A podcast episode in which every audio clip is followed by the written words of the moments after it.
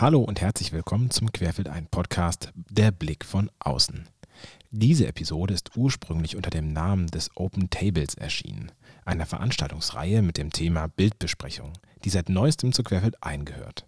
Infos zu den anderen Folgen findet ihr nun jederzeit unter querfeldein.de slash podcast und Infos zur Veranstaltung auf querfeldein.de unter dem Reiter Bühne. Sollten wir in dieser Folge also vom Open Table sprechen, das sind die Orte, an denen ihr Infos dazu erhalten könnt. Diese Episode ist außerdem im Dezember 2019 aufgenommen worden. Das heißt noch vor Ausbrechen der Corona-Pandemie. Ich tue mich auch schwer mit dem Begriff irgendwie Digitalnomade, finde ich auch, auch so ein komischer Begriff. Ich habe das Gefühl, ich bin eher Wanderarbeiter. das passt dann auch wieder eher zu dem Handwerker.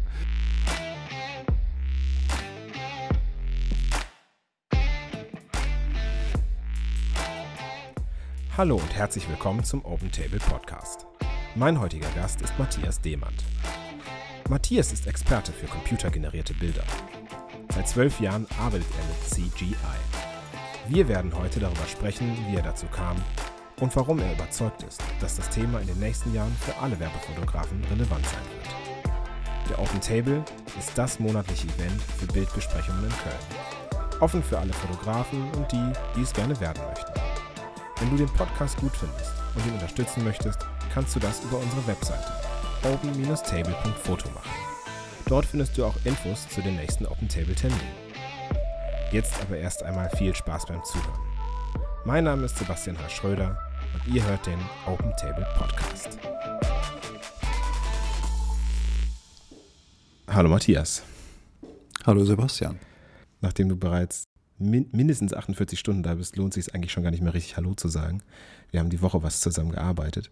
Äh, insofern, nichtsdestotrotz freue ich mich, dass du jetzt hier bist an diesem Tisch. Ich bin also immer noch hier. genau, schön, dass du immer noch da bist, genau. Ähm, heute ist unser Thema CGI, also Computer Generated Imagery. Was ist es genau? Es geht ähm, darum, dass fotorealistische Visualisierung erstellt werden anhand von 3D-Daten, also dass man Dinge ähm, oder Räumlichkeiten nicht mehr fotografiert, sondern das komplette Bild im Rechner entsteht anhand von 3D-Modellen. Ist das klingt, klingt erstmal total theoretisch, ähm, ist, wenn es richtig umgesetzt ist, ich sag mal nachher nicht mehr von der Fotografie zu unterscheiden. Ist das denn noch Fotografie? Für dich? Für mich ja. Ich meine, das ist wahrscheinlich eine Frage, über die wir ähm, sicherlich hier zwei Stunden diskutieren können. Ja, dann, aber dann leg los. leg los, mach. Fang an. Du meinst, es darf auch ruhig irgendwie acht Stunden. Ja, ich genau, ich denke immer noch an den Rezo-Podcast äh, von ja, Zeit Online. An, an, den muss ich dann jetzt auch denken. ähm, nee, zur Erklärung, Zeit, Zeit Online hat den äh, Podcast alles gesagt und da geht es darum, bis alles gesagt ist. Und die gehen, also der Rezo-Podcast ging achteinhalb Stunden und das ist echt, da muss man sich schon durchbeißen. Also war ein guter Podcast, aber achteinhalb Stunden, ich glaube, die hatten auch irgendwann selber, äh, waren die einfach müde. Ach nee. Ja, also ich merke das ja immer, also wenn wir jetzt hier irgendwie zwei Stunden sprechen, bin ich ja schon, bin ich ja schon müde, aber nach acht Stunden, ich will gar nicht wissen, du hängst ja auch immer so vor diesem Mikro und so. Ähm, also leg los, was, worüber können wir streiten? Also ähm, für mich ist es eine, ja, okay, also Fotografie im Sinne der klassischen Definition ähm, ist es nicht, aber die Entstehung des Bildes ist meiner Meinung nach sehr fotografisch. Wie funktioniert das denn genau? Also was, was muss also, ich machen, um nachher ein Bild zu haben, äh, das ich ausdrucken kann? Du brauchst im Prinzip eine Szenerie und ähm, alles, was du in dem Bild darstellen willst, braucht halt Oberflächen, die sich nachher auch fotorealistisch verhalten und dann musst du Licht setzen und musst mit einer Kamera und Perspektive und Brennweite, Bildwinkel, Verschlusszeit, Blende genauso umgehen, wie das ein klassischer Fotograf im Studio oder on Location auch macht. Also das heißt, das, ähm, das Ganze funktioniert nur, wenn du die fotografische Vorbildung hast. Sonst wird das ähm, meiner Erfahrung nach äh, letzten Endes immer wie eine Computergrafik aussehen. Und so richtig fotografisch wird das nachher im Ergebnis nur, wenn du auch das fotografische Know-how irgendwann mal dir drauf geschafft hast. Ist das so ein bisschen der Grund, dass ähm, ich häufig das Gefühl habe, dass die Dinger nicht so gut aussehen? Meinst du, äh, es liegt daran, dass das äh, kein Ding ist, das Fotografen machen, sondern Techniker oder also oder also Computer-Nerds vielleicht jetzt mal ganz doof da also gesagt? Ich denke ja. Also meine Beobachtung ist, dass ähm, mittlerweile so viele CGIs unterwegs sind, die so realistisch aussehen, dass sie auch von den Konsumenten überhaupt nicht als, als CGI wahrgenommen werden. Also du kriegst da viel, viel mehr vorgesetzt, was, was du überhaupt nicht in Frage stellst. Also du meinst, wir sehen schon CGI, wo wir eben nicht sehen, dass es das ist? Ja, definitiv. Eine ganze Menge. Also IKEA, die sind mittlerweile bei einem CGI-Anteil von circa 70 Prozent im Katalog. Also da so rund, gesehen, rund ein Drittel aller Abbildungen im Katalog von IKEA und auch auf der Webseite sind de facto nicht mehr fotografiert. Immer bei Freistellern kann ich mir das vorstellen. Ähm, du hast eben gesagt, also man braucht eine Szenerie. Wie kann ich mir das vorstellen? Ist das so, dass ich quasi mir bei einer Stockagentur ein Bild lade und das ähm, ist dann meine Szenerie oder wie funktioniert das? Ähm, nein, du brauchst im Prinzip das Ganze als 3D-Objekt. Also ich finde, die ähm, Arbeitsweise ist auch gar nicht so unterschiedlich zur klassischen Arbeitsweise im Studio. Früher hat man im Studio halt ähm, den ganzen Tag mit dem Akkuschrauber und der Handkreissäge zugebracht, was übrigens viel mehr Zeit in Anspruch genommen hat als nachher das Einleuchten oder die klassisch fotografischen Tätigkeiten. Ähm, und im Prinzip arbeitest du genauso, nur dass du halt nicht mehr mit dem Akkuschrauber da rumrennst, sondern das Ganze halt virtuell im, ja, im Rechner äh, zusammenbaust. Also ist, ist dann die virtuelle Handkreissäge, ja? Genau. Ja, okay. okay. Schon. Schön. Ja, ich war vor ein paar Jahren mal äh, bei Bauer. Kennst du Bauer? Ja. Ähm, also nicht die Joghurt, sondern hier ja, die, ja, der, ja. Äh, Online-Versandhandel. Mhm. Und äh, das ist ja auch eine Riesenhütte, ne? Die, ähm, äh, da war eine Freundin, hat da äh, ihren Meister gemacht und ähm, also, also groß wie so ein Amazon-Lagerhaus. Und wenn du dann irgendwie die richtige Requisite haben willst, dann kann es schon mal sein, dass du da mit dem Trolley zehn Minuten durch das Haus läufst, um ans andere Ende zu kommen. Und dann kannst du dir da halt das Sofa ziehen, das du gerade haben willst. Ja. Das ist schon echt fantastisch. Und äh, dann halt irgendwie angestellte Setbauer und Fotografen, die halt irgendwie alles schieben und ähm, tatsächlich, ich glaube, irgendwie, keine Ahnung, zehn Minuten Bilder machen vielleicht. Äh, das heißt, meinst du, das wird da auch in zehn Jahren so aussehen, dass da einfach nur noch 30 Leute am Rechner sitzen und CGI machen, oder? Mm, komplett wird es die konventionelle Fotografie in dem Bereich sicherlich auch nicht ersetzen. Aber es wird sich schon einiges verschieben. Also ich habe auch früher sehr viel ähm, Möbel, Interieur, Wohnaccessoires fotografiert, habe sehr lange für den mittlerweile nicht mehr existierenden ähm, Versandhändler Neckermann gearbeitet und auch für die auch viel in den Frankfurter Studios, was ja, was auch zu der Zeit irgendwie eines der größten Fotostudio Europas überhaupt war. Ähm, das lief da auch genauso ab, wie du es gerade von Bauer beschrieben hast. Da gab es dann eine eigene Schreinerei mit drei festangestellten Schreinern und eine Malerei. Da haben nochmal so viele Jungs gearbeitet und man hat halt den ganzen Tag damit zugebraut, äh, zugebracht, ähm, ja, ich wollte gerade sagen virtuelle Sets, aber nee, die waren ja real, halt im, im, im Studio zusammenzubauen. Und das findet halt immer mehr am Rechner statt. Ich denke, man muss da genau gucken. Ähm, es macht keinen Sinn, alles virtuell lösen zu wollen. Man muss halt genau gucken, was ähm, ist sinnvoll, konventionell zu fotografieren, was macht mehr Sinn, am Rechner zu machen. Ähm, ich kenne auch mittlerweile einige Studios, die da einen sehr effizienten ähm, hybriden Weg gehen, auch gerade im Möbel- und Interieurbereich, die dann das eigentliche Produkt real fotografieren, quasi als Freisteller oder Teilfreisteller mit Echtschatten und Spiegelungen auf dem Boden und im Prinzip den kompletten Setbau auf die virtuelle Ebene verlagert haben. Wo ist es denn am, am, am sinnvollsten eigentlich, das zu machen? Also welche fotografischen Bereiche sind heute möglicherweise schon komplett ersetzt oder zu großen Teilen? Und wo wirst du in den nächsten zehn Jahren die größten Veränderungen sehen?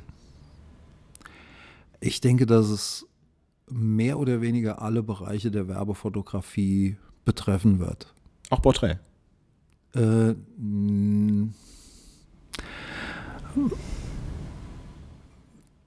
ich könnte mir vorstellen, dass es da auch Bereiche gibt, wo es sinnvoll wäre, aber ich glaube, da wird die Veränderung am geringsten sein. Und also wo siehst du wenn am meisten? Wenn ich, ich, wenn ich wirklich, ein, wenn ich wirklich ein, ein, Porträt von einer bestimmten Person machen will, dann geht es um die Person. Das macht ja keinen Sinn, die irgendwie erstmal virtuell am Rechner erstellen zu wollen, um dann irgendwie ein virtuelles Porträt davon zu erstellen. Aber ich könnte mir schon vorstellen, dass in manchen Bereichen der Beauty-Fotografie, wenn es eigentlich völlig egal ist, wer jetzt auf dem Bild zu sehen ist, wenn es nur darum geht, irgendwie ein perfektes Gesicht zu haben, dass wir da in einigen Jahren schon auch Anwendungsfälle sehen werden. Ja, ich muss auch ehrlich sagen, ich kann mir das sehr gut vorstellen. Also wenn ich überlege, was heute teilweise für Modelle bezahlt wird am Tag und dann haben die ja dann auch noch Wiedererkennungswert und dann Rechte und dann bist du ja schon echt mal einen großen, großen Stein los. Da kannst du zwei Fotografen anstellen für den Tag. Absolut. Also das und, ist. Ähm, wenn dann noch zwei oder drei Modelle kommen, dann ja, also. Also in dem Bereich, wo es dann einfach um perfekte Schönheit geht, könnte ich mir schon vorstellen, dass wir da auch irgendwann ähm, ja nicht real fotografierte. Ich habe dich aber eben unterbrochen. Ich musste diesen Einwurf mit den Porträts, das war irgendwie gerade wichtig, aber du wolltest eigentlich erzählen, ähm, oder ob du das wolltest, weiß ich nicht, aber ich hatte dich zumindest eigentlich gefragt, ob du äh, in welchen Bereichen das, äh, der Fotografie ähm, mehr kommen wird. Ich sag mal, in der Werbefotografie wird es alle Bereiche betreffen. Ob es um so Geschichten wie klassische Industriefotografie geht, ähm, das ist ja so ein Ding, alles, was in Deutschland irgendwie entwickelt wird, ähm, existiert sowieso als, als CAD-Datensatz, ähm, aus dem man dann halt so eine Abbildung generieren kann. Und Industriefotografie läuft ja oft so ab, irgendeine Maschine wird konstruiert und dann ist das Ding fertig und dann gibt es irgendwie noch vier Stunden, nachdem das einmal zusammengesetzt ist für einen Testlauf, um zu checken, ob alles irgendwie funktioniert, bevor alles wieder demontiert wird und in einen Container gepackt wird und an den Kunden in sonst wo ausgeliefert wird, dass dann ein Industriefotograf nochmal vier Stunden Zeit hat, das Ding irgendwo in einer Werkshalle zu fotografieren unter Bedingungen, wo jeder Fotograf sagt, ach du meine Güte. Bin there, done that. Dieses, bin there, done that. Dieses Jahr erst ähm, sollte irgendwie alles verpackt werden und ja. äh, ich, es, von der Fertigstellung bis zum Verpacken waren irgendwie sechs Stunden Zeit. Genau. Und dann ist also, das Ding nach Übersee gefahren und ich musste ja. dann da einen Film drehen. Äh, und und du hast dann irgendeine dreckige Montagehalle, wo sich alles irgendwie noch einspiegelt und. Ja, das war schon schick. Alles hat gespiegelt, ist auch richtig. Ähm, wir haben es dann bei, bei Nacht gemacht einfach. Also wir ah. haben das, also es ging halt um Licht. Insofern war das okay. Also das Ding, das, das Industrieteil hat Licht gemacht. Insofern war das dann, haben wir gesagt, okay, lassen wir alles dunkel und dann konnten wir das irgendwie lösen.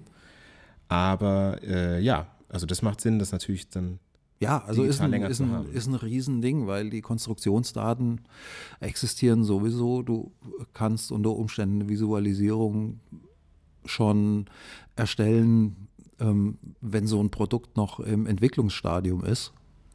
Wie ist das denn ähm, auch mit Größen? Also haben wir, wir haben ja hier für kleine Objekte häufig irgendwie so Dedo-Lights oder irgendwie so ähm, Mini-Lichter.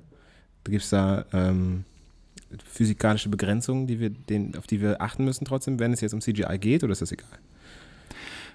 Du hast natürlich viel mehr Möglichkeiten auch in der Lichtsetzung. Also wenn ich an irgendeinem Produkt einen schönen Reflex und eine Lichtkante ähm, setzen will und ich habe irgendwie ein Striplight oder eine Neonröhre, die meinen Reflex produziert und ich merke, oh, die Oberfläche, die ist so gebogen, ich muss mit dem Ding entweder ganz nah ran, sonst reißt mir mein Reflex ab. Oder mein Striplight muss einfach sehr, sehr lang sein, dann kannst du halt im Computer sagen, okay, hier meine Neonröhre, die den Reflex produziert, die ist halt zehn Meter lang, was in der realen Fotografie im Studio äh, was? Du hast keine zehn Meter lange Neonröhre? Nee, nee so groß war mein Studio dann doch nicht. ähm, nee. Äh, ja, aber du hast, da, hast ja schon was gesagt. Du hattest ähm, früher ein Studio, du warst lange Fotograf oder also ja, das ist die Frage. Bist du jetzt noch Fotograf? Also ich würde mich nach wie vor als Fotograf bezeichnen. Ich meine, das Berufsbild des Fotografen hat sich ja in den letzten 20 Jahren mehrmals äh, schon auch radikal verändert. Und eine Zeit lang haben Menschen ja auch darüber diskutiert, ob ähm, Leute, die mit Digitalkameras in der Hand Bilder erstellen, ob das überhaupt noch Fotografen sind oder ob das irgendwie an den chemischen Prozess gekoppelt ist.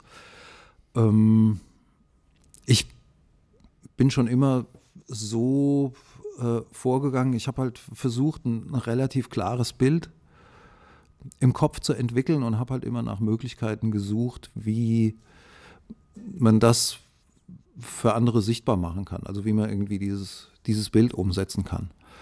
Ähm, und bin da vor, ja, jetzt irgendwie, ich sag mal, ja schon irgendwie über zwölf Jahren, ähm, da auf das Thema CGI gestoßen und habe gedacht, ey, das ist ja cool, wenn das sich so weiterentwickelt und das richtig fotorealistisch wird, dann erweitert das die Möglichkeiten für Fotografen zur Bildschöpfung immens. Also dann gibt es im Prinzip nichts mehr, was du nicht machen kannst. Dann ist ja, im Prinzip das, das Limit ist ähm, deine Vorstellungskraft.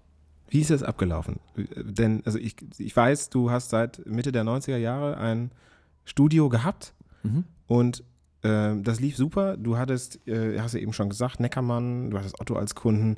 Also ähm, Nee, weiß aus jetzt Otto gehörte äh, nicht Ach nee, dazu, nicht weil Otto. Ähm, äh, Quelle war Quelle. damals noch, ja, aber das hauptsächlich war das Neckermann. Erste Buchstabe die, die, ist weiterhin rund, deswegen. weil Otto, die haben immer sehr darauf geachtet, dass so die ganzen Menschen, die für Neckermann und Quelle fotografiert haben, dass die nicht ähm, auch für Otto gearbeitet haben. Ja, guck mal, Otto gibt es noch, Quelle ist Quillis ist dahin ja, gerafft. Und Neckermann ebenso. Ja. Also, okay, also Matthias hat für Quelle und Neckermann fotografiert und die gibt es nicht mehr und Otto gibt es noch. Da soll ich, soll ich mir genau, Gedanken. für die hat er nie fotografiert. Ja, dann okay, ja, sollte jeder, jeder seine eigenen Gedanken sich dazu machen. Gut. Wobei ich jetzt nicht glaube, dass ich ursächlich für den Niedergang von Neckermann und Quelle verantwortlich hey, bin. Wer weiß, wer weiß es aber nicht. Ne? Ähm, manchmal ist es ja wirklich im Detail äh, der, die Gründe für sowas. Ne? Ähm, der Flügelschlag des Schmetterlings. ja, genau. ähm, also, ja, aber nochmal, du warst also lange Fotograf, hattest dein Studio und das, das brummte und dann sagst du irgendwann, hey, ich habe jetzt die Idee und ab dem nächsten Tag machst du CGI. So wird das ja nicht gelaufen sein. Ähm, wie ist das, wie ist das abgelaufen? Nee, ich kann gar nicht so genau sagen, wie ich darauf gestoßen bin, dass sowas mittlerweile möglich ist. Und ähm, ja, ich bin generell immer irgendwie am gucken, was gibt es für neue Techniken, habe auch sehr früh mich mit ähm, Digitalkameras beschäftigt und habe da auch in meinem Leben schon einen Haufen Geld versenkt für, für Geräte, die am Anfang einfach nur sauteuer und ähm, durchaus nicht in der Lage waren, professionelle Ergebnisse zu liefern. Und ja, ich denke, Fotografen sollten sowieso auch neugierig sein und gucken, was, was gibt es für neue Techniken. Also man sucht ja doch eigentlich immer nach neuen Ausdrucksmöglichkeiten, oder? Ja, ich bin jetzt schon geneigt zu fragen, welches seine erste Digitalkamera war. Aber ich glaube, wir sind jetzt hier in diesem Podcast schon so technisch, wie er eigentlich überhaupt nie sein sollte. Also ich möchte eigentlich gar nicht über Kameras oder Fototechnik reden, im, im besten Fall. Aber irgendwie, was, wie viel Megapixel hatte die damals, die erste Kamera? Und wann kam die so? Oh, die hatte irgendwie, ich glaube, irgendwas zwischen 1,5 und 2 Megapixel und äh, es war ein nicht unbeträchtlicher, äh, höherer fünfstelliger D-Mark-Betrag. Und was, hat, was hast du damit tatsächlich Jobs gemacht oder was Spielerei? Ja, mit dem ersten Ding habe ich ähm, tatsächlich eher keine Jobs gemacht, sondern tatsächlich eine Menge Geld versenkt. Cool, voll gut. ja, super. Da freut sich doch jeder. Ähm. Ja, aber das ist, ich meine, das passiert halt. Ähm, wenn, wenn man sich irgendwie mit neuen Techniken beschäftigt, klar, da ist halt auch erstmal eine Fehlinvestition drin. Ich glaube, so kann man das auch nicht rechnen. Also es hat mir aber einen Haufen Erfahrung und Know-how gebracht, auch zu einer Zeit, wo sich noch keiner mit so Geschichten auseinandergesetzt hat.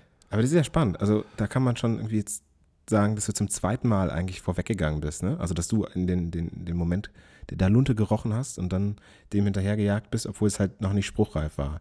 Weil wenn ich jetzt drüber nachdenke, 2007, wenn du sagst, du machst das zwölf Jahre, muss das ja gewesen sein, das ist schon arg früh für fotorealistische Bilder. Da war ja wirklich Digitalfotografie vielleicht, ja, lass es mal sechs Jahre sein, die wirklich, wo du es vielleicht nicht mal ernst nehmen konntest. Ne? Also ich habe 2004 mhm. eine Kamera mit 4 Megapixel gehabt. Das, mhm. das konntest du ja auch irgendwie kaum noch ernst nehmen. Und dann, wenn du dann 2007 sagst, ich mache fotorealistische Bilder im Rechner, das ist schon früh. Und wie, ähm, was ist denn dann das nächste, was kommt, wenn du das immer so früh siehst? Dann wäre es ja super, wenn du es wenn jetzt einmal kurz sagst, dann wissen wir es alle und können direkt loslegen. Das heißt, alle Podcast-Hörer haben den Vorteil für die nächste Generation, was kommen wird. Also ich denke, das nächste wird definitiv sein, aber jetzt hat das Aufnahmegerät gerade kurz nicht funktioniert, oder? Warum? Warum? Nein, war ein Witz. Achso. Ach so.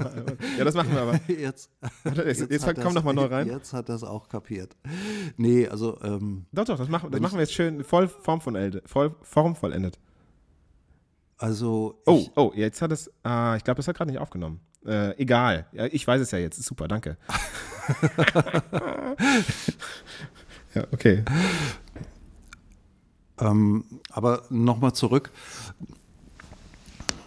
Nee, am Anfang habe ich da schon auch einen Haufen Zeit, ja, und ja, einen Haufen Zeit und Geld auch in Rechner und Software investiert ähm, und auch lange gedacht, meine Fresse, letzten Endes, du musst mit dem, was du da machst, auch schon irgendwie dein Geld verdienen. Du hast ja jetzt schon so viel Zeit investiert und ich war mir da auch lange Zeit, ja, zwischendrin nicht so sicher, ob das wirklich so eine große Relevanz bekommen wird, ähm, wie ich insgeheim schon vermutet habe. Wie lange hast du denn da, ich sage jetzt, ich nenne es mal geübt, bis du tatsächlich erste Jobs ja, so gemacht bis, hast? bis die ersten Jobs schon irgendwie so drei Jahre. Ja. Boah. Schon. Und wie viel schon. Invest kann man da, also jetzt nichts an, an, Geld, sondern zeitlich hast du dafür dann aufgebracht?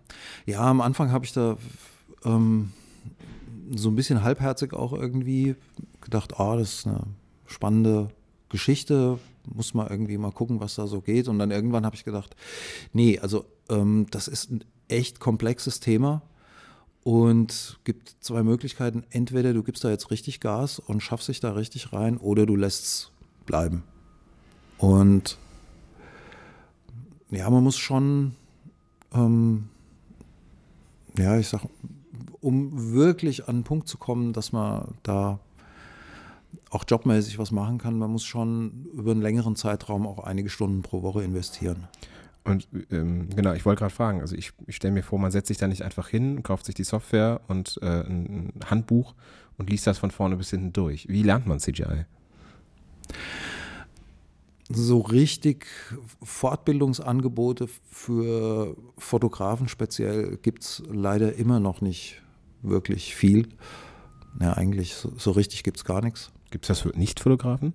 Ja, weil die Programme in erster Linie so aus dem Animationsbereich kommen und da gibt es halt viel ähm, Tutorials oder auch Möglichkeiten, sich fortzubilden. Aber so richtig fotorealistische Einzelbilder, also im Prinzip als Alternative zur Fotografie, ähm, gibt es wenig. Aber ich denke, jeder hat ja eine Vorstellung davon, wie seine Bilder aussehen sollen. Und dann muss man sich halt schon auch einfach Tutorials raussuchen und ist halt ein bisschen Transferleistung notwendig. Das gibt eine schöne Überleitung. Du sagst, wie jeder hat so eine Idee, wie die Bilder aussehen sollen. Gibt es denn im, im äh, CGI sowas wie eine persönliche Handschrift noch? Oder ist das dadurch, dass es alles im Grunde objektiv halt im Rechner stattfindet, dann auch ähm, eher, ich sag mal, eine Form von Einheitsbrei, weil ein Objekt gut auszuleuchten ist dann halt ich sag mal, eine Form von Standard, der dann entwickelt wird und dann machen alle das gleich. Ich glaube, an der Stelle ist der Unterschied zwischen realer Fotografie und CGI auch wieder mal gar nicht so groß. Also ähm, eine eigene Handschrift in der Fotografie entsteht ja doch in erster Linie dadurch, dass du irgendwas, was du fotografierst, eigen interpretierst. Ob das nur jetzt Porträts sind, oder ob das ähm, Stills sind. Und die eigene Interpretation entsteht ja schon auch dadurch, wie du, wie du an so eine Aufnahme rangehst, von Perspektive, Bildwinkel, Beleuchtung ähm, und nachher auch unter Umständen, was das Bild für ein von Farblook kriegt, wie du mit Kontrasten und, und der Ausarbeitung deines Bildes umgehst. Also das, das sind ja viele Faktoren, die alle irgendwie zusammenspielen und im Normalfall eine eigene Handschrift ergeben. Und das ist beim CGI das exakt genauso. Also du hast genau die gleichen Möglichkeiten für Perspektiven und für Bildwinkel und für Herangehensweisen. Und das Rohmaterial, was deine Software dir ausspuckt, das hat im Normalfall auch erstmal nichts mit dem fertigen Bild zu tun, genauso wie du in der Werbefotografie auch, ähm, wenn du ein RAW unbearbeitet siehst, oft nicht drauf kommst, wie das nachher nach der kompletten Post-Production aussieht. Also das heißt schon, dass in dem Moment, wo ich CGI mache, heißt es nicht, dass Photoshop ersetzt ist, sondern das brauche ich schon noch, um nachher zu retuschieren. Ja, definitiv. Und was muss dann retuschiert werden? Ja, klar, du machst nicht irgendwelchen Dreck oder Fehler oder sonst irgendwas äh, weg. Ähm,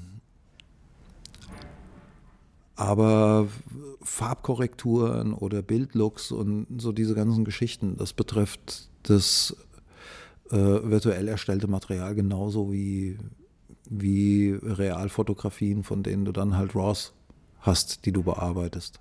Also ab dem Punkt der Post-Production würde ich sagen, da ist kein großer Unterschied zwischen CGI und Realfotografie. Ja, oder meintest du aber eben, ähm, man muss keine Fehler rausmachen, muss man einen Fehler reinmachen? Also ich habe es von, von Bekannten auch schon gehört, sie eben sagten, naja, das sieht schon alles so perfekt aus und das ist eben das Problem. Denn ähm, nichts ist verräterischer als die Perfektion. Äh, dass man, muss man da ähm, tatsächlich Fehler reinbauen, um ein Bild glaubwürdig zu machen? Jo.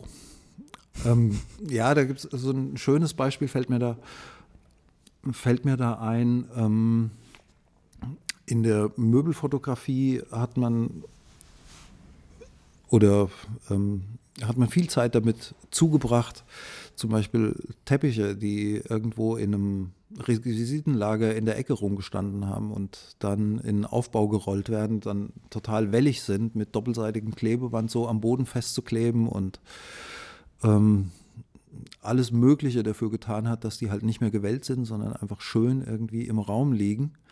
Und im Prinzip macht man jetzt bei dem virtuellen Setbau wieder genau das Umgekehrte.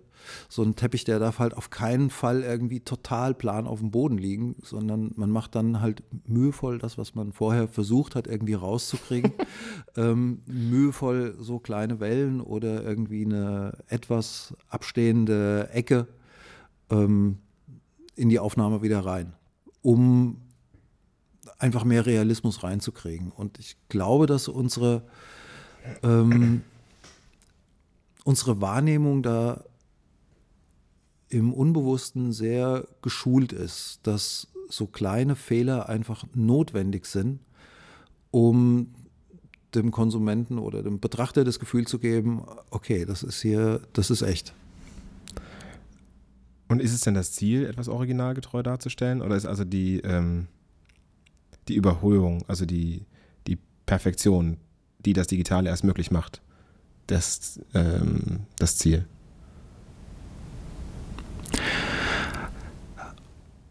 Äh, auf die Gefahr hin, dass ich mich da ein bisschen wiederhole. Also, aber an der Stelle habe ich das Gefühl, dass auch gar nicht so ein großer Unterschied zwischen der klassischen Werbefotografie und der virtuellen Schiene sind, denn ich muss ja auch in der, in der konventionellen Werbefotografie gucken, dass ich nicht Dinge völlig perfekt retuschiere, dass sie nachher irgendwie so perfekt sind, dass, dass ein Kunde, wenn er nachher ein Produkt tatsächlich in der Hand hat, sagt, oh, das ist ja, das ist ja lame. Also das sah ja auf dem Bild völlig anders aus. Also nee, das Ding schicke ich zurück. Also weil, weil viel, zu, viel zu billig oder wie? Also ja, so das, äh, billiges Plastik. Oh, das, das, das, das, sah ja, das sah ja auf der Webseite sah das total hochwertig aus. Also ich stelle eine, eine gewagte Schlussforderung, ähm, Sch Schlussfolgerung, nicht Forderung.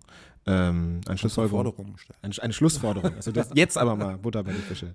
Ähm, ist es egal, also es ist egal, ob es fotografiert oder visualisiert wird, äh, solange die Illusion stimmt. Würde ich zustimmen.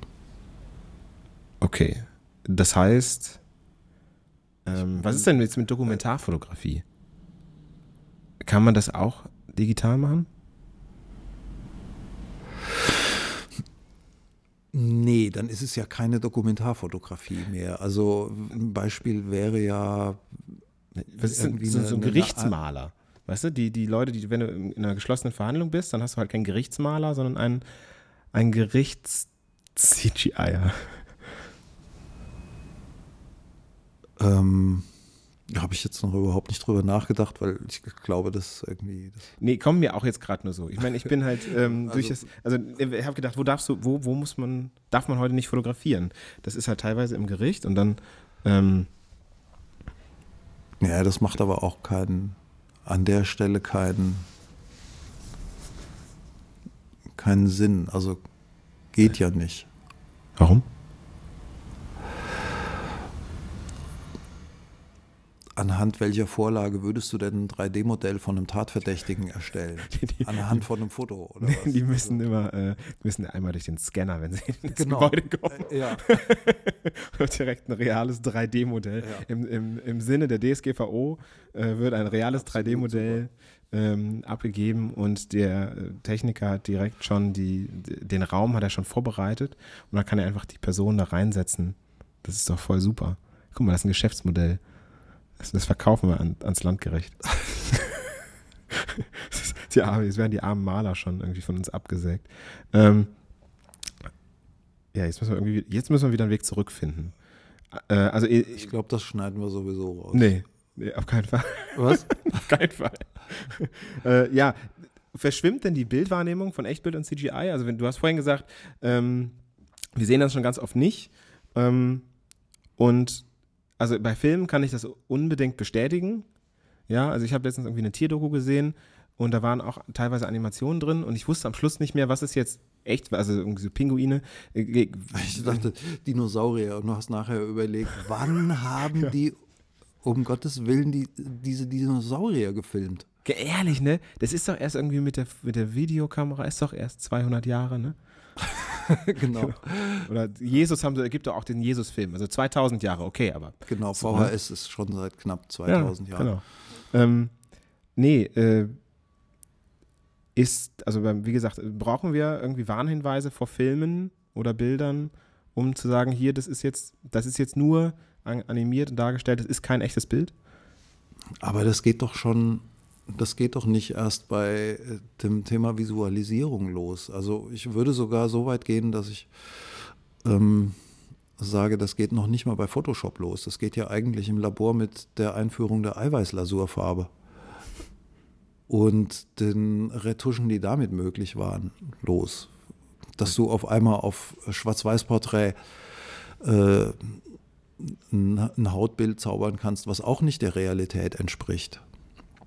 Da ist ja eigentlich Photoshop und die Retuschemöglichkeiten ist ja eigentlich nur der nächste Schritt und jetzt sind wir an dem Punkt, dass es halt nochmal wieder einen Schritt weitergeht. Aber ich glaube nicht, dass du ähm, auf einem Zeitschriftencover irgendwann einen Warnhinweis abgedruckt hast, wo steht, Achtung, die abgebildete Person verfügt leider nicht über ein so perfektes Hautbild wie auf dem Cover dargestellt. Tatsächlich, was ich äh, genial finde, es gibt eine Webseite, die heißt thispersondoesnotexist.com. Da gibt es so ein, äh, generative Netzwerke. Ich weiß auch nicht, wie das funktioniert. Ich wollte mir das schon mal durchlesen, das aber noch nicht getan. Ähm, äh, und dann, wenn immer, wenn du das neu lädst, wird ein Bild geladen von einer Person, die es nicht gibt. Also das wird quasi live, wird das erstellt. Also es gibt dann so eine, so eine Datenbank irgendwie Augen, Nasenform. Ja, also die Lippen haben sich ähm, eine Datenbank von über 100.000 Bildern zusammengestellt mhm. und es wird immer wieder neu zusammengesetzt. Aber ich weiß nicht genau, nach welchen Prinzipien das funktioniert. Ähm, es klappt auf jeden Fall hervorragend äh, beängstigend. Mhm. Also du, du siehst, ja. es, siehst es nicht, manchmal siehst du es an den Zähnen und ähm, aber ansonsten würdest du glauben, dass das, das diese, diese Person gibt. Mhm. Und es ist verrückt, dass es das gibt. Ähm, aber ähm, du hast vorhin mehrfach schon gesagt, konventionelle Fotografie. Und ich finde das sehr witzig, weil wir brauchen keine zehn Jahre zurückzugehen. Da war die konventionelle Fotografie äh, mit, Film. mit Film und heute ja. ist die konventionelle Fotografie halt. Ist, Entweder ähm, digital oder mit Film, aber zumindest Fotografie mit einem optischen System. Also, dass du irgendwie ein Objekt oder eine Person brauchst und Licht und äh, optisches System, also Kamera. Okay, und also kann man dann, ähm, wenn ich dich frage, bist du Künstler oder bist du Techniker? Wenn du jetzt sagst, man braucht gar kein optisches System mehr? Ich würde sagen, ich bin Handwerker.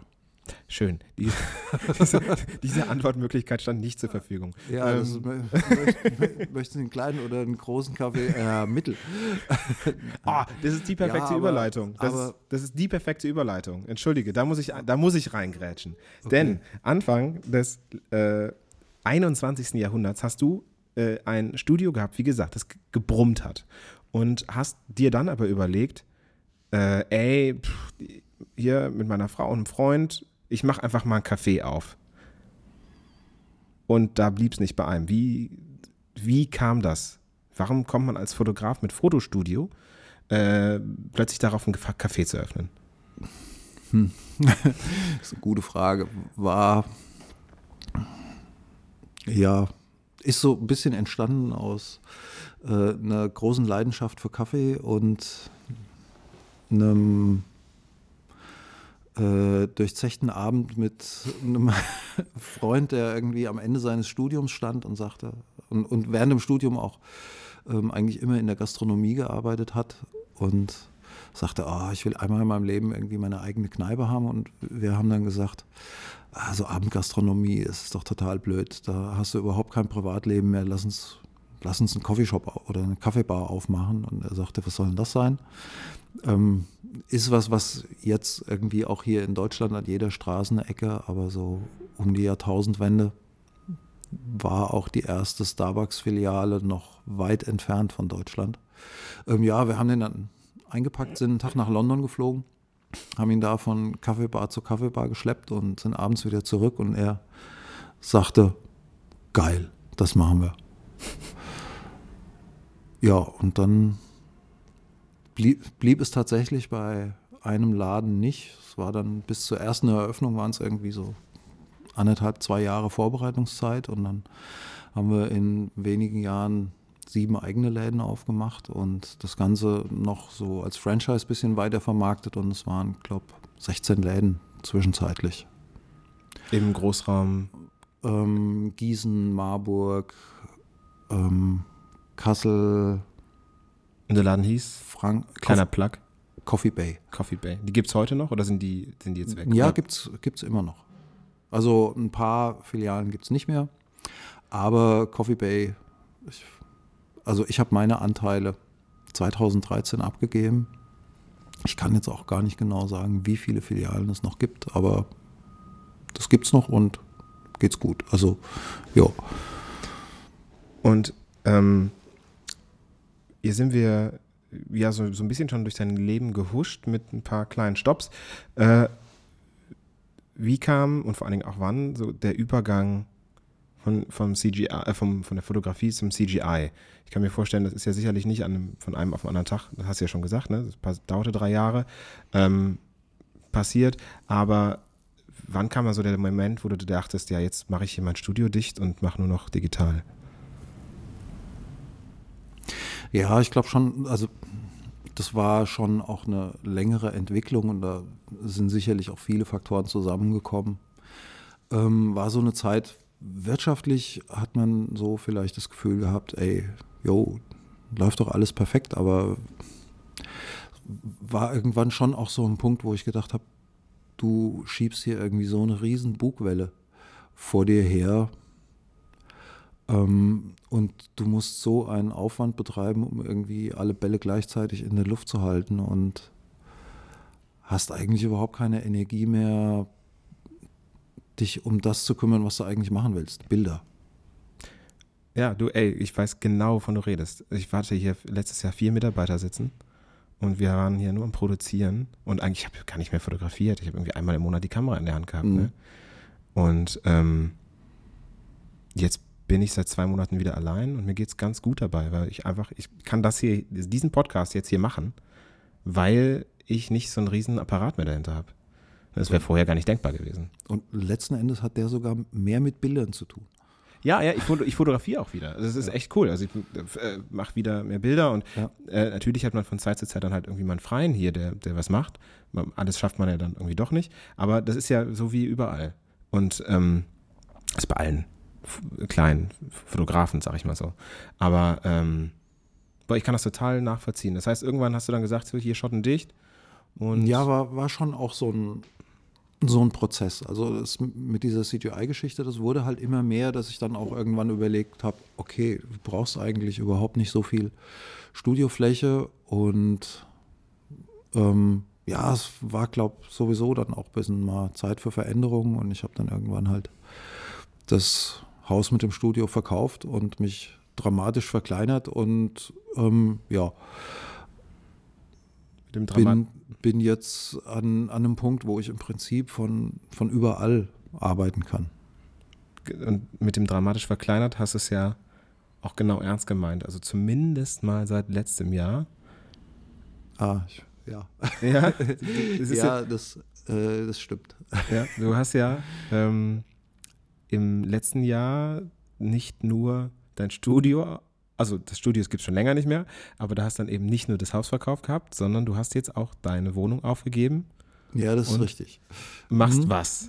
Ähm, ja, der, der äh, hippe Begriff für das, was ich mache, ist ähm, nennt sich irgendwie Vanlife. So richtig weiß ich nicht, was man mit dem Begriff Vanlife.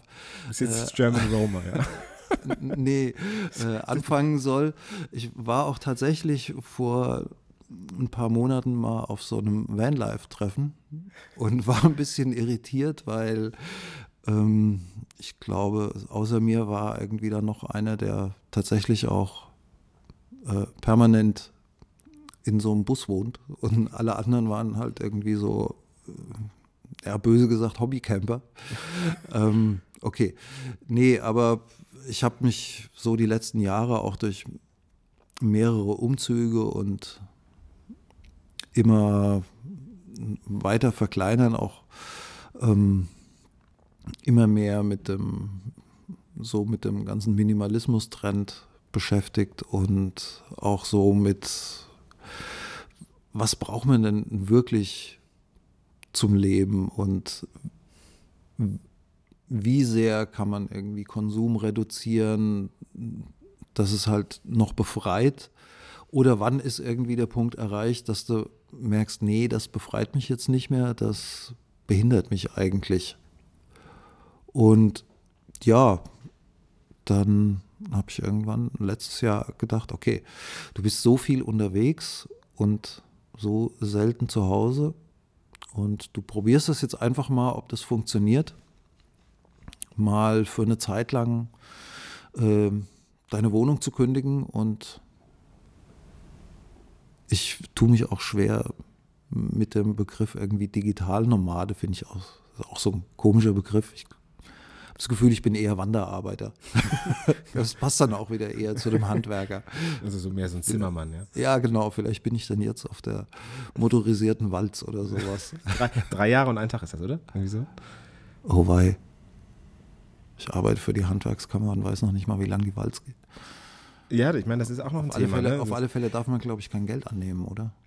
Das wiederum. das wieder, das widerspricht ja. äh, ja, aber genau, du arbeitest für die Handwerkskammer, du bist auch noch Dozent. Für was?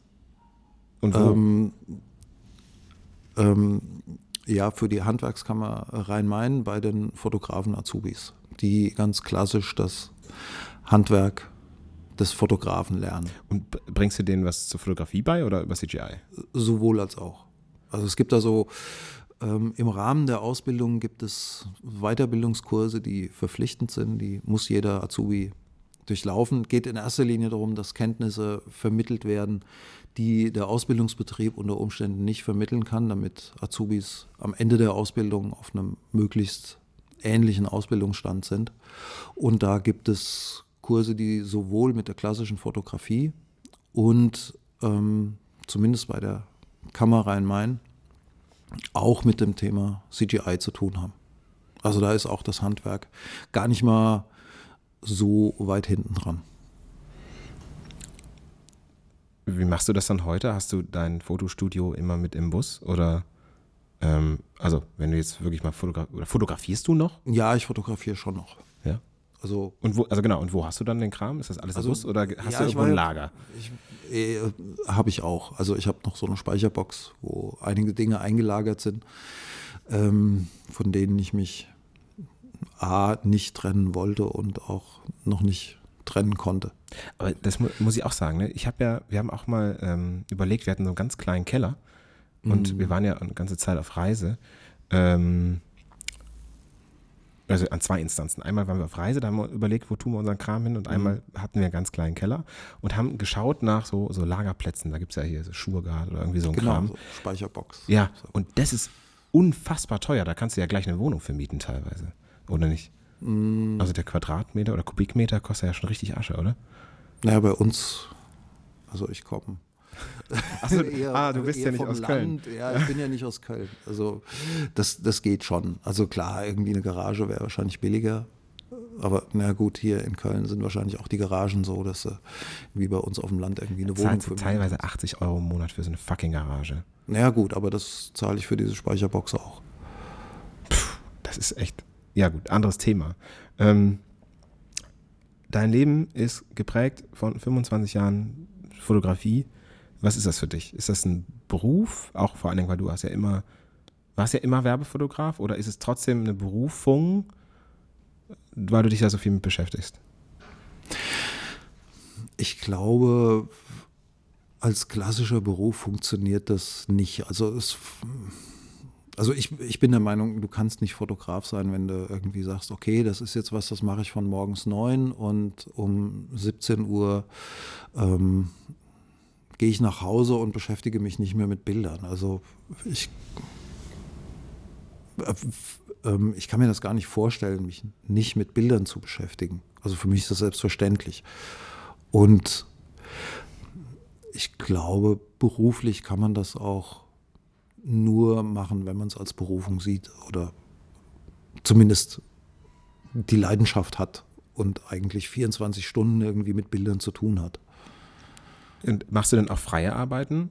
Ähm, im, ja, nee, Punkt. Oder auch Fragezeichen? ähm, ja, das ist die letzten Jahre auch ein bisschen zu kurz gekommen, aber auch durch das jetzt nochmal verkleinern und mehr Freiräume schaffen, ähm, ja, war schon auch ein Punkt, um auch wieder ein bisschen mehr Luft für freie Sachen zu haben. Was ist das dann? Also ist das dann CGI oder fotografierst du dann? Und vor allem inhaltlich? Was, mit was beschäftigt man sich man dann, wenn man eine freie CGI-Arbeit macht, vielleicht? Ja, ich habe vor, deshalb habe ich jetzt auch ein bisschen gezögert, aber ich habe vor einiger Zeit mal so ein Experiment angefangen, auch zum Thema Social Media. Ähm, es viele Social Media Kanäle ja auch nur funktionieren, weil man versucht, etwas darzustellen, was so in der Form überhaupt nicht existiert. Ähm, kein Mensch pendelt irgendwie zwischen Fitnessstudio, Friseur, Shoppen und irgendwie dem äh, hipsten Restaurant oder Club irgendwie permanent. Nein, wirklich oder, nicht? Na, ich glaube nicht. Oder ja. Oder ähm, das andere Ende irgendwie der, der Influencer, keiner pendelt irgendwie nur zwischen, weiß der Kuckuck, Breikestolen und Eibsee und jede Woche, äh, sächsische, jede Woche. sächsische Schweiz oder Rakotsbrücke oder wo muss man noch alles äh, hin? Burg Elst. Ah, ja, ja, ja, genau, stimmt. Die ist ja gerade hier um die Ecke, da muss ich auf dem Rückweg noch, Rückweg noch vorbei, glaube ich. Ja, du, du als Roma, Hoff, klassischer. hoffentlich, ist, hoffentlich ist es neblig. das kannst du ja sonst rein. Äh, ah ja, du, das ist auch noch ein schönes Thema. Wo, äh, wo hake ich jetzt gerade ein? Welches Thema unterbreche ich jetzt schon wieder? Ach so, ja, genau. Ähm, ähm ach so, freie, freie Arbeit, ich hebe mir das aber auf. Thema Nebel in Bildern. Ja, schreibe ich mir auf. Kommt. Mach weiter. Erzähl mich erstmal. Erzähl erstmal. ähm, ja, ich habe mal so ein Experiment gestartet ähm, mit einer im Prinzip nicht existierenden virtuellen Person, die ähm, auf Insta postet und sie hatte tatsächlich nach, ich glaube, zehn Posts irgendwie 500 Follower. Es ist eine kann, Sie. Ja, es ist, ist eine Sie. Ähm, und wenn ich neue Posts habe, dann verrate ich dir auch den den Namen dazu. Du sagst ja nicht ähm, mehr jetzt. Nee, jetzt momentan sage ich nicht mehr. Ähm, ja, aber das Spannende war, niemand hat in Frage gestellt, ob es die Person wirklich gibt oder nicht. Ja, das ist das ein Problem für uns eigentlich. Ähm, da haben wir vorhin schon drüber gesprochen, ne? Also Thema Realität oder nicht. Also wenn es die Person jetzt halt wirklich nicht gibt, andere haben jetzt große Hoffnung, sie kennenzulernen. ja. Tatsächlich, ja? ja, ja Kriegst du Anfragen? Schon. Ja, kam auch schon. Ach Gott, echt? Ja, schräg. äh, darf ich fragen, was für Anfragen? Nein. Nein? Mist. Ähm, okay, ja, ich möchte Sie kennenlernen. Mist, ich, ich will meine Frau das hört. Ähm, Gut, dann komme ich jetzt zu der Frage, die ich eben eigentlich fragen wollte. Also, ne, nee, okay, nee, nochmal, bevor ich jetzt hier wieder weglaufe.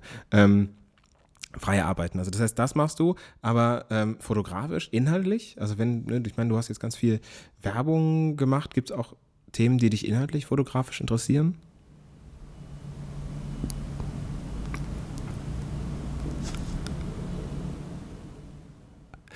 Ja, das ist äh, in der Tat eine ganz spannende Frage weil ich mich als Werbefotograf, also ich habe oft das Gefühl, dass ich mich als Werbefotograf mit den Inhalten überhaupt nicht so intensiv auseinandersetzen musste, weil Inhalte sehr stark von Kunden vorgegeben werden. Also so, dass ich überhaupt bei vielen Bildern überhaupt nicht hinterfragt habe, was ist da eigentlich jetzt auf dem Bild zu sehen. Ähm und für mich die Fotografie im Studio auch eigentlich eine logische Konsequenz war, weil ich da zumindest das Gefühl hatte, ähm, ich kann auf mehr Faktoren selber Einfluss nehmen. Ich kann habe mehr Möglichkeiten zu beeinflussen, was nachher für ein Bildergebnis rauskommt. Und jahrelang hat mich das Fotografieren on Location total nervös gemacht. Weil ich gedacht habe, da sind einfach zu viele, es können zu viele Dinge passieren, ähm, die ich jetzt nicht innerhalb von fünf oder zehn Minuten so beeinflussen kann, dass das Bildergebnis für mich zufriedenstellend ist. Und ähm, mittlerweile fotografiere ich viel mehr, also viel lieber auch on Location. Ist vielleicht auch dann irgendwie nach einer Reihe von Jahren auch einfach mehr Sicherheit und mehr Repertoire, dass man denkt, okay, jetzt kann auch irgendwie wettermäßig was Akutes passieren, du kriegst es trotzdem in den Griff.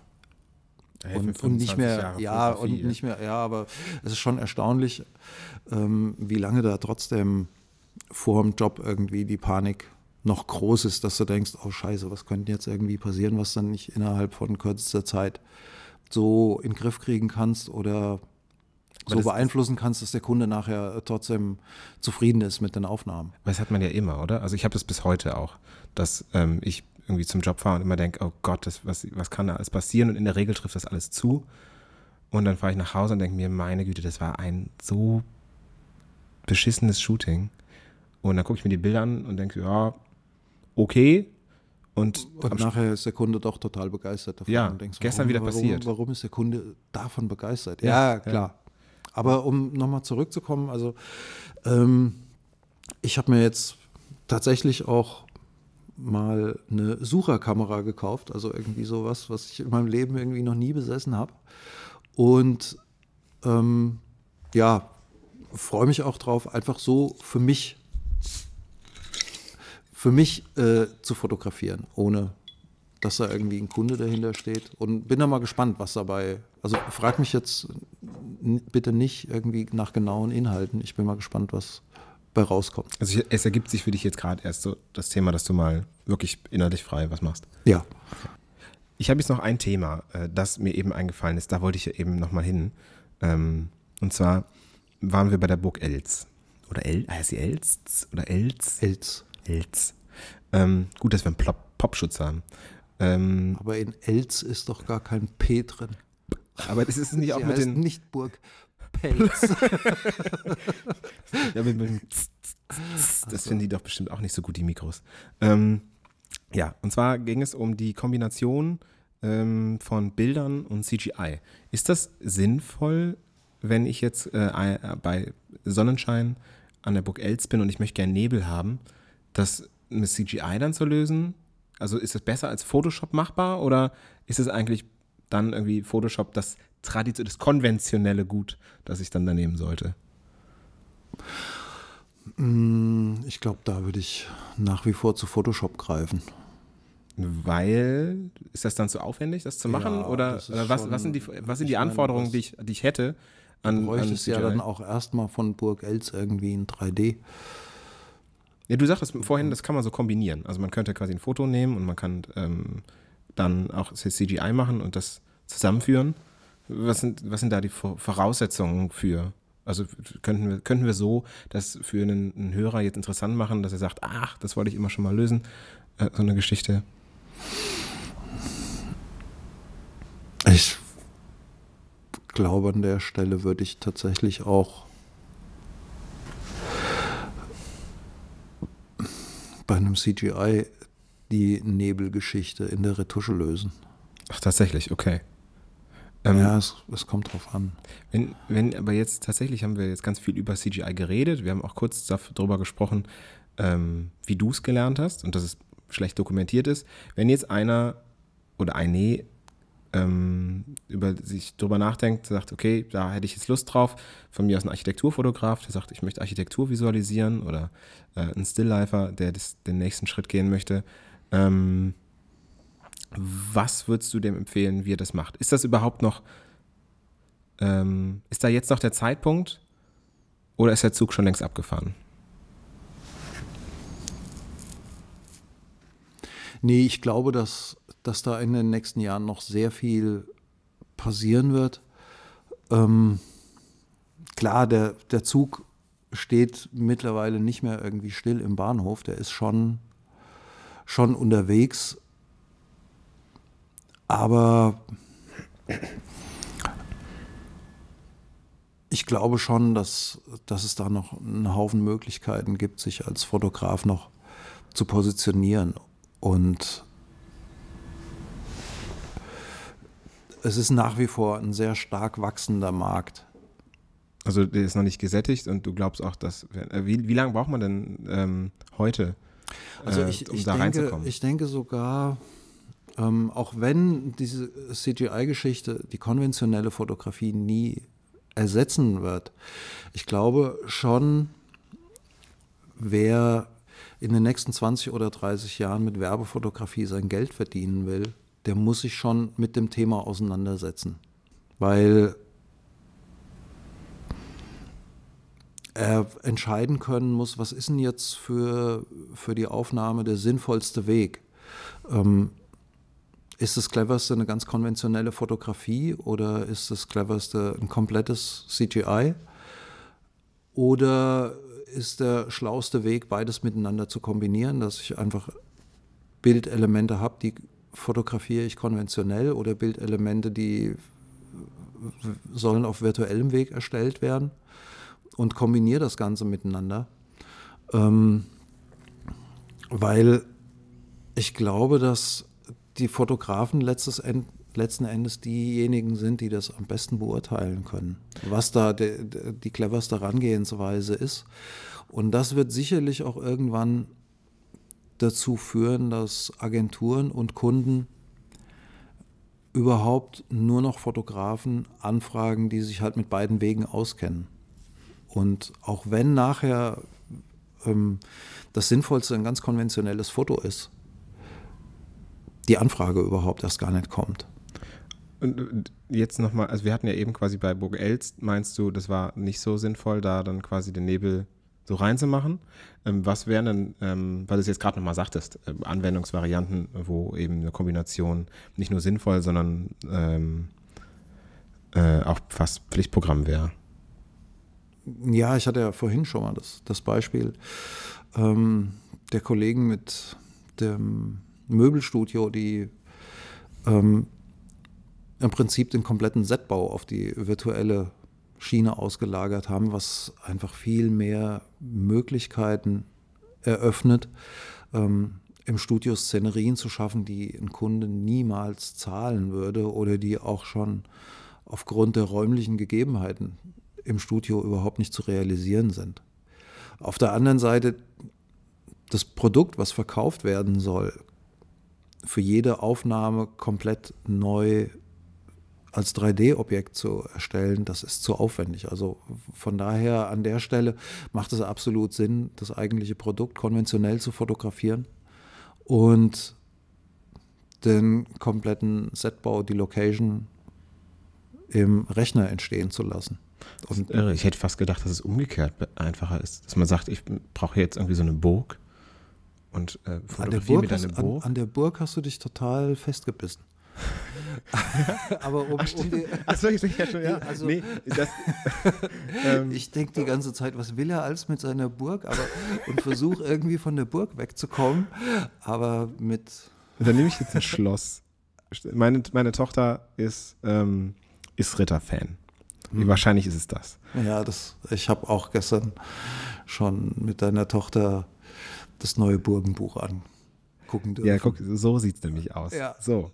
Äh, jetzt, jetzt wissen wir auch, warum wir bei der Burg sind. Das ist alles, das ist unterbewusst in der na ganzen Nacht hier irgendwie. Ähm, ich habe anscheinend die ganze Nacht vom Burgen geträumt.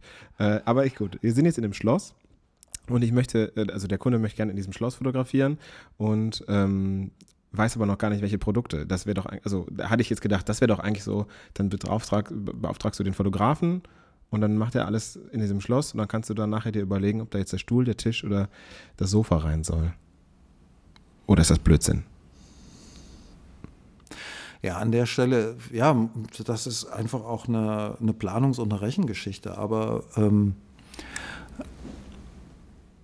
so eine Produktion wirklich in so einer Location vor Ort zu machen, das ist ja auch mit Riesenaufwand verbunden, weil du musst erstmal die Location scouten, dann musst du diese Location irgendwie ähm, überhaupt erstmal für den Produktionszeitraum bekommen.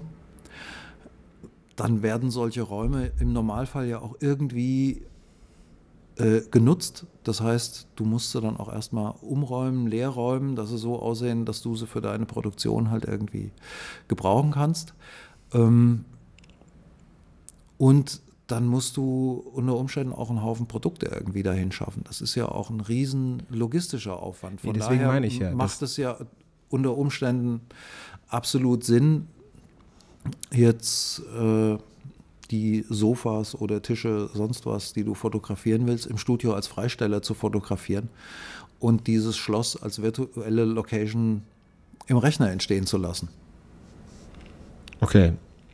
Äh, was, was, ich ja meinte, war, dass man äh, die Produkte sowieso gar nicht mit hinbringt, weil eben das so ein äh, Aufwand wäre. Ich hätte jetzt gedacht, quasi wie so ein Location Scout, äh, dass der einfach nur dieses Schloss dann fotografiert und man halt den Rest dann digital löst. Ja, das würde aber voraussetzen, dass du, dass du schon genau weißt, welche Perspektiven und welche ähm, Kamerastandpunkte brauchst du nachher für die, für die Aufnahmen mit den Produkten. Okay, das heißt, ich muss immer, ja, ja, okay, nee, das macht Sinn. Das, das erklärt sich ja dann von selbst. Wenn ich, wenn ich wirklich ein einen dreidimensionalen Raum nachher habe, dann kann ich den vom Bildwinkel, von dem, was ich damit visualisiere, halt genau der Aufnahme, die ich mit dem Produkt machen will, auf einen Millimeter anpassen. Mhm. Das ist ja das ist ja oft für solche Composings, wenn man beide Elemente fotografiert hat, ähm, das technische Problem, dass einfach die Perspektiven nicht hundertprozentig zusammenpassen und du nachher das Gefühl hast, oh, das ist aber irgendwie komisch zusammengedengelt, das passt irgendwie nicht voneinander. Ja, ja, ich dachte jetzt auch dann in dem Moment tatsächlich, klar, wenn ich jetzt einen großen Schrank habe und einen kleinen Tisch oder einen kleinen Stuhl, bin ich ja, gucke ich beim einen von oben drauf und beim anderen von unten. Das kann ja keiner wollen. Nee. Nee, okay. Ja, geschenkt. ähm, okay, siehst du mal. Also, normalerweise stelle ich an dieser Stelle äh, die Frage, ähm, möchtest du noch was mitgeben? Den Fotografen, die hier zuhören oder den Fotografierenden, die zuhören.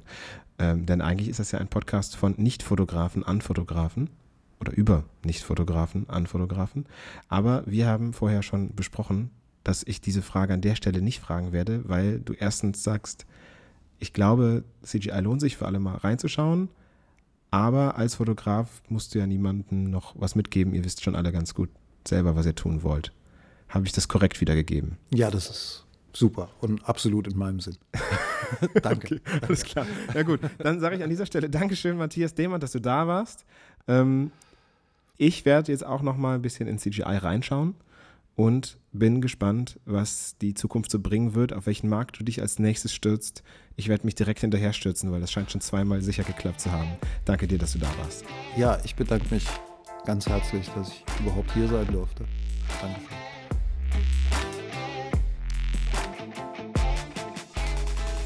Das war der Open Table Podcast. Wenn es dir gefallen hat, würde ich mich darüber freuen, wenn du den Podcast abonnierst oder uns eine positive Bewertung hinterlässt. Bis zum nächsten Mal.